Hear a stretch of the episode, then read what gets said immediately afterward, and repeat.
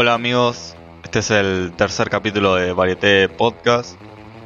Estamos en una en una mañana muy húmeda, en el día del amigo.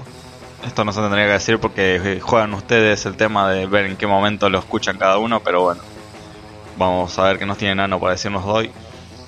Y yo, yo me levanté tempranito, soñé con The Stranger Things, me levanté medio asustado, pero después me fui a recorrer la peatonal, cagado de frío, y nada, una mañana deprimente más que otra cosa. Comparto bastante.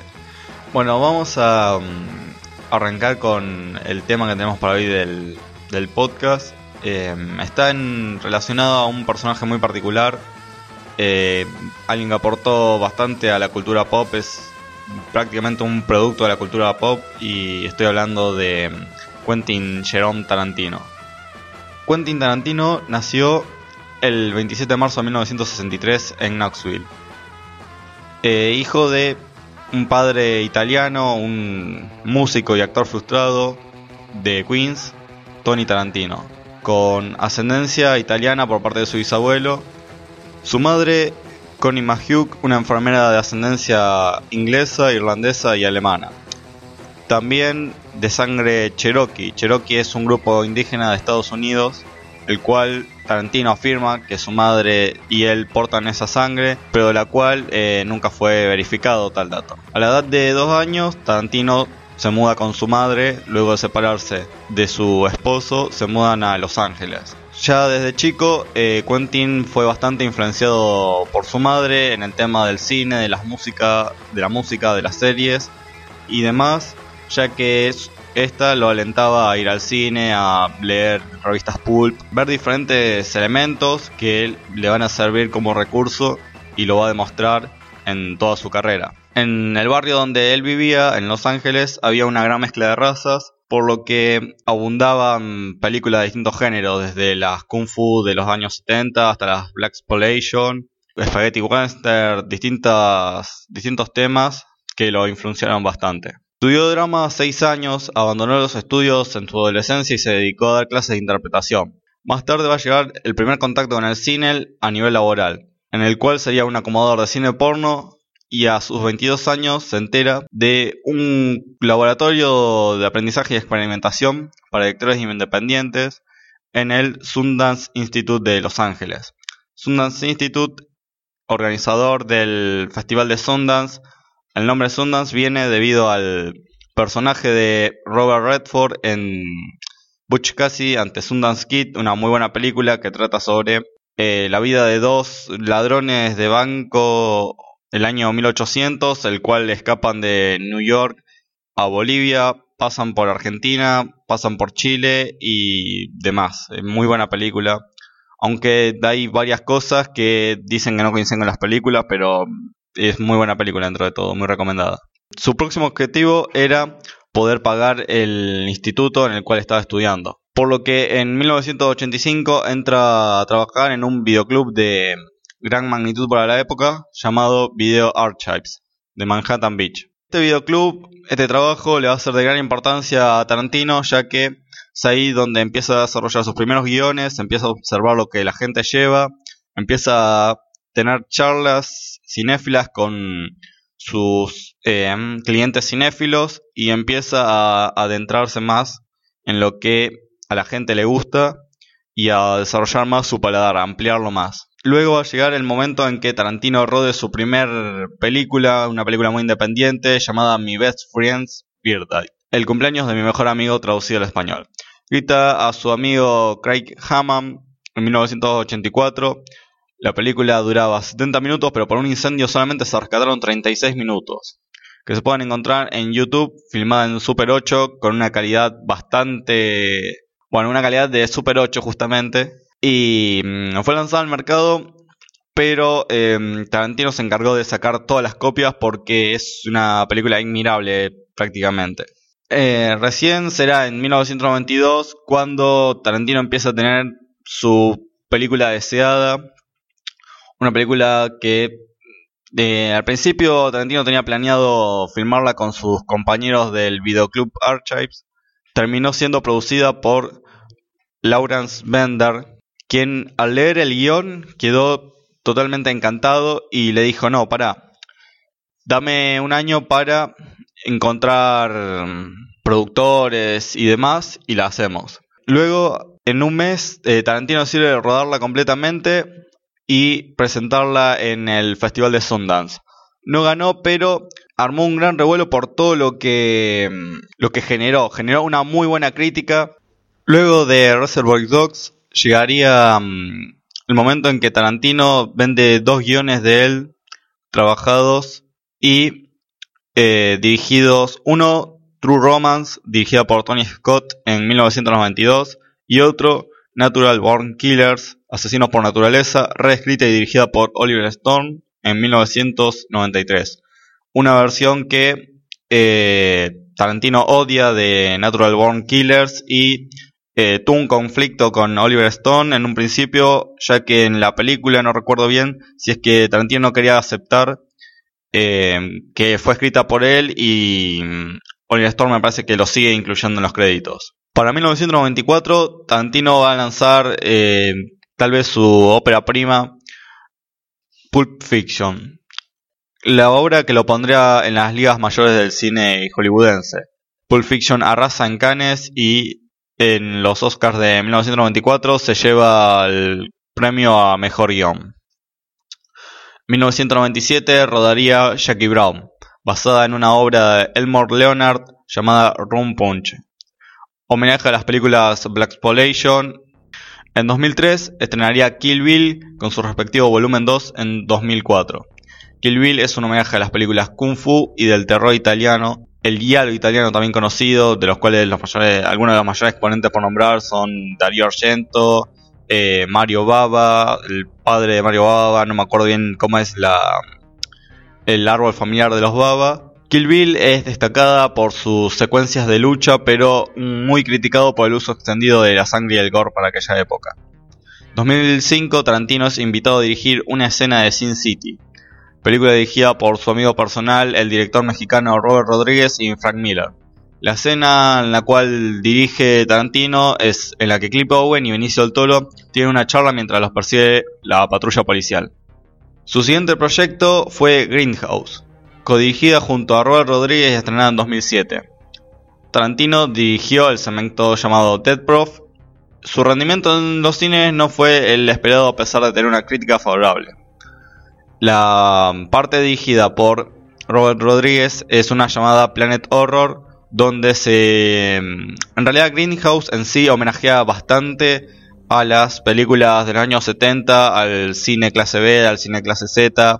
por ahí las cosas que podían pasar en los cines, en las proyecciones de los cines, como que se salga mm, el, se salga el celuloide o se corta de repente mm, la película. El que haya visto la saga de Greenhouse eh, va a entender de pequeños problemas, digamos, que se homenajean en esa película. No sé, Nano, vos querés opinar algo acerca de todo lo que acabo de decir. Yo opino que Tarantino, lo empecé a ver, creo que la primera película de Tarantino que fue eh, Kill Bill.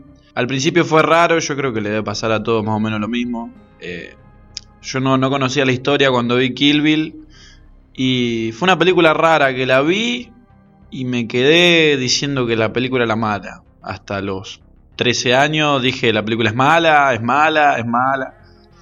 Después empecé a leer la historia de Tarantino de casualidad en una revista, en un dentista. Y digo, pero para, este no es el mismo que había hecho Kill Bill. Y cuando empecé a ver que el tipo había empezado eh, sin estudiar cine, que no, no estudió cine al igual que Nolan y, y creo que ahora no me acuerdo ningún otro. Kubrick tampoco. Kubrick tampoco estudió cine. Eh, cuando me enteré de eso digo, pero para, esto está, está bien hecho. Y bueno, eh, circunstancia de la vida me fue llevando a, leer más la historia de Tarantino. Eh, no, no a trasfondo, pero sí cómo empezó, cómo se, cómo se surgió su carrera y cómo se fue forjando. Y cuando volví a ver Kill Bill, que la vi en 2000, 2007 creo, 2008, la vi en TNT, eh, publicidad para TNT. Cuando la vi en TNT ahí me voló la cabeza y fue desde ahí amé a Tarantino. en casi todas sus películas. Es un amor-odio, pero es más amor que odio.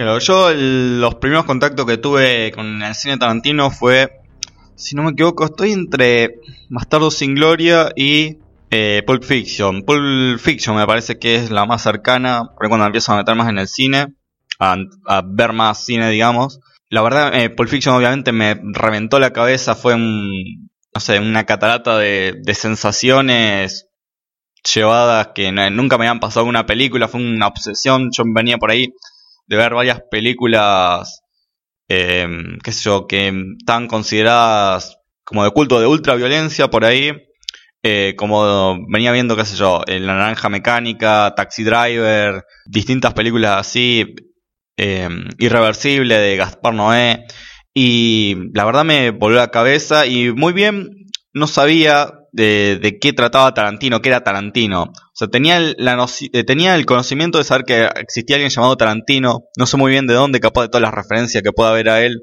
en algunos lugares.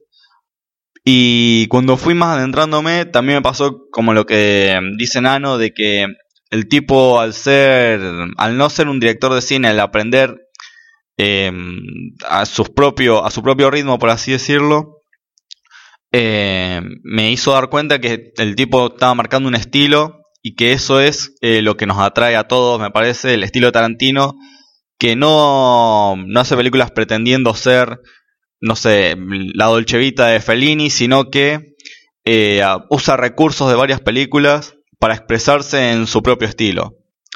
Él dice en una entrevista que mm, en la escuela de cine no te enseña a tener un estilo, te enseña a acomodar la cámara, a poder usar la iluminación a tu favor o a crear un ambiente, una escena, pero no te van a enseñar nunca a tener tu propio estilo.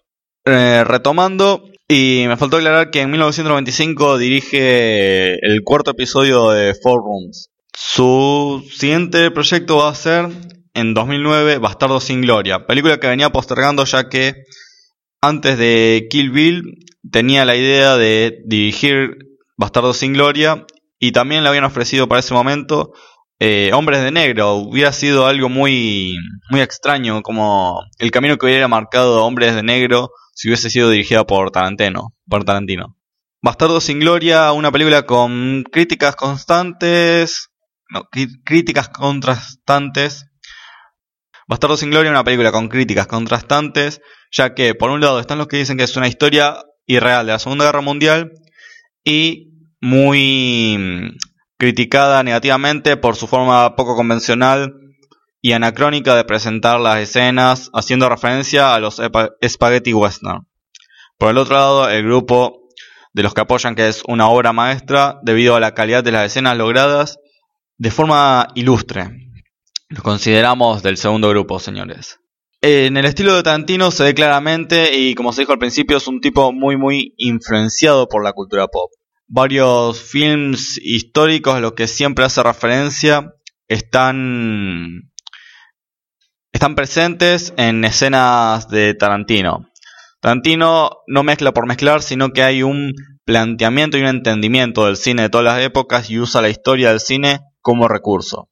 Por mencionar algunas influencias, las películas que hizo, digamos, en Kill Bill hay referencias a Game of Death de Bruce Lee, Samurai Fiction, eh, Once Open in the West, Once Upon in the West, Red Rides a Horse, eh, Lady Snowball, Thriller A Cruel Picture, Fits of Fury, Sanjuro, eh, The Mercenary, Cycle of Iron, Citizen Kane, City of the Living Dead, The Django Kill, el, el, bueno, el malo y el feo, Go Body Snatcher from Hell, Black Sundays, Miller Crossing, Gone in 60 Seconds, Blade Runner, The Searches, eh, Five Fingers of Death, Five, Fingers of Death, una de las películas favoritas de Tarantino. Eh, en Reservoir Dogs tenemos eh, City on Fire, la famosa escena de la tabla mexicana. Tabla mexicana son tres personas apuntándose. También escena mítica del Spaghetti Western en El bueno, el malo y el feo con Clint Eastwood, Lee Van Cleef y el tercer actor no me acuerdo apuntándose ya casi sobre el final de la película. Reservoir Dogs también hay algunas referencias de Django Kill cuando le cortan la oreja al policía, es una escena homenaje a eso. Pulp Fiction vas a encontrar referencias a Band of Outsiders, eh, Ocho y medio de Fellini, The Warriors, Psicosis de mm, Hitchcock, la escena donde Bruce Willis eh, va en el auto y ve a Wallace, puede ser, al negro grandote. Cuando va en el auto Sí. con, el, con el tipo atrás. No, o sea, va en el auto, frena y ve cruzar al negro y lo arrolla, digamos, Ah, lo, sí, lo lleva sí. puesto. Bueno, esa escena es una los. Claro, bueno, esa escena eh, es una referencia a Psicosis de Hitchcock en la que también eh, no, no arrollan al tipo, sino que eh, el jefe de ella se da cuenta y ahí tienen que ver la película para seguir entendiéndola un poco. Kiss Me Deadly también es otra referencia y el famoso triángulo de mi, el famoso triángulo, el famoso cuadrado de Mia Wallace hecho con John Travolta en el auto, si no me equivoco, eh, es una referencia a Los Picapiedras, el serial de 1960 al 66. Después en Jackie Brown, por mencionar, eh, hay referencia a Super Chick de 1963, al Graduado, otra película genial del 67. En Dead Prof hay mm, homenajes a Convoy de 1978. eh, The Bird with the Crystal Plumage de 1970. Bueno, Bastardo sin Gloria. Podemos mencionar Unforgiven de 1992. The Searchers de 1953, Metropolis, la escena donde Melanie Laurent quema el cine, me parece, si no me equivoco, quema los films, el celuloide los quema. Es una escena homenaje a Metropolis. Eh, de Django sin cadenas, bueno, el título ya es en sí un homenaje a Django Kill de 1966. Lo- el pasaje de los títulos de forma horizontal de mm, derecha a izquierda es una referencia a Go- Gone with the Wind, lo que viento se llevó de 1939, dirigida por David O. Selznick. The Great of Silence, eh, A Professional Goon, El bueno, el malo y el feo de nuevo aparece entre las referencias de Tarantino. Y por pasar en limpio, la filmografía de Quentin, tenemos en 1987 Mi Best Friend's Beardite, un cortometraje en el que está disponible en YouTube. Reservoir Dogs en 1992, en 1994 Pulp Fiction, en 1995 dirige el cuarto capítulo de Four Rooms, en 1997 llega Jackie Brown, 2003 Kill Bill Volumen 1, 2004 Kill Bill Volumen 2, en 2005 es un director invitado junto con Frank Miller y Robert Rodríguez a dirigir Sin City. En 2007 llega Dead Prof, 2009 Inglori- eh, Bastardo sin Gloria, 2012 Django sin cadenas y 2015 su última cinta Los ocho más odiados. Una película que capaz no mm, cumplió con las expectativas que mm, se veía, las expectativas que siempre se tenían de Tarantino. Eh, esta película fue la del famoso conflicto de que se había filtrado el guion o algo así y Tarantino decidió posponerla o directamente ni dirigirla. Se llegó a un arreglo, se reescribió un nuevo guion para esa película y terminó dirigiéndose. Película que eh, a mí me parece una muy buena película dentro de todo. La verdad fue un, un, un manjar haberla visto en el cine. Podés apreciar todo lo que. mm, todo lo fuera del. por así decirlo, de la historia, digamos. La imagen, el sonido, eh, las distintas cosas, como. También lo que plantea Tarantino, ocho personas encerradas en un. en una casa que creo que dura casi dos horas y media la película. Y vos decís, ¿qué- ¿cómo mierda podés mantener dos horas y media de película, ocho personas dentro? Y Tarantino lo logra de una manera magistral. El guion me parece que es una, cosa loca, uno de los mejores que, que hizo. La verdad que el guion me gustó muchísimo. Toda la, vuelta de tuerca que busca. La, aparición de Channing Tatum es una locura también. Eh, no sé, Nano, vos cómo viste los ocho más odiados. Sí, a mí me resultó muy cómica Los Ocho Más Odiados.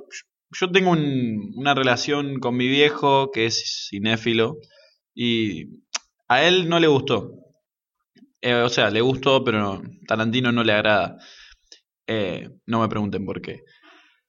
Pero cuando me la, me la puse a ver tranquilo en casa, eh, no tuve la oportunidad de verla en el cine, pero cuando me la puse a ver tranquilo en casa, lo, lo que primero destaqué fue la fotografía estacionaria que usa en la película a la hora de filmar los paisajes, las montañas, las escenas largas. Eso fue genial. Es algo que no había visto nunca en Tarantino. En Bastardo sin Gloria lo usa también en la primera parte, apenas empieza cuando eh, Hans Landa viene a la casa de los franceses. Sí. de los franceses. Viene, viene Hans Landa. Esa imagen está buena y me gusta cuando las películas se tornan. Eh, que se tornan más fotografía que película. Y a la hora de, de guion, a mí me gusta mucho escribir. Y cuando empecé a, a ver cómo estaba hecho, era magistral. Tarantino yo creo que nunca trabajó en un guion tan, tan logrado en la forma de que como dices, es, son ocho personas y dentro de las ocho personas todos tenían algo que decir y no agregaban nada al pedo. Todo lo que agregaban era algo indispensable para la historia y todo era sorpresa. Cuando... lo que más me gustó fue cuando envenenan el, el café. ¿Café era? Sí, el café. Cuando envenenan el café, eh, era algo como que no me lo esperaba. Y uno mismo se pone a dudar y yo creo que no, Cés no dijo las referencias que usó la peli hoy, yo creo, yo tampoco las sé, pero si vos te pones a fijar, usa mucho lo que es eh, Hitchcock a la hora de, del suspenso y, y creo que, yo no voy a decir que Tarantino vio The Man From Air, pero son ocho personas dentro de una casa y si contaras personas en The Man From Air son ocho también. no sorprendería el uso de las ocho personas de The Man From Air en los ocho más odiados porque Tarantino es una mente de otro planeta en lo que ha referido al cine, creo que en un festival o algo así, cita a sus mayores iconos del cine, creo que a tres o dos directores filipinos, de cine filipino, es una cosa de locos.